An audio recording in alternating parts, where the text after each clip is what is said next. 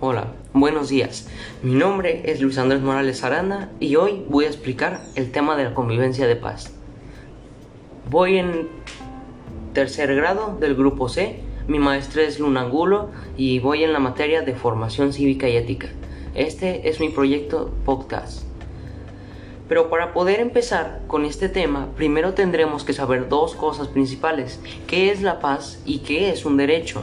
Bueno, la paz es el estado de tranquilidad y buena relación entre los miembros de un grupo o también en la situación o estado en donde no hay guerra ni luchas entre dos o más partes enfrentadas.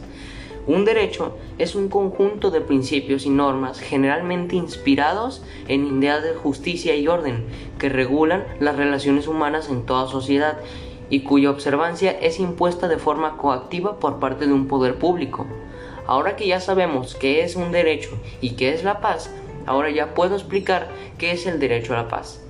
Bueno, el derecho a la paz y seguridad es un derecho que corresponde a toda la humanidad y que surgió como consecuencia de los hechos ocurridos durante la Segunda Guerra Mundial y la situación posterior a esta, que determinó la existencia de la llamada Guerra Fría, que involucró a dos grandes potencias, la comunista y la capitalista, en una carrera armamentista que ponía a todo el planeta en una situación riesgosa del estallido de una guerra nuclear.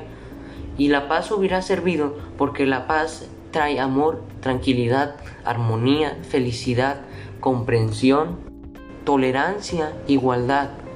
Y bueno, en conclusión, la paz siempre es importante en todas partes porque si hay paz, todo se puede resolver tranquilamente y de manera pacífica, como fue en el caso de la Guerra Fría.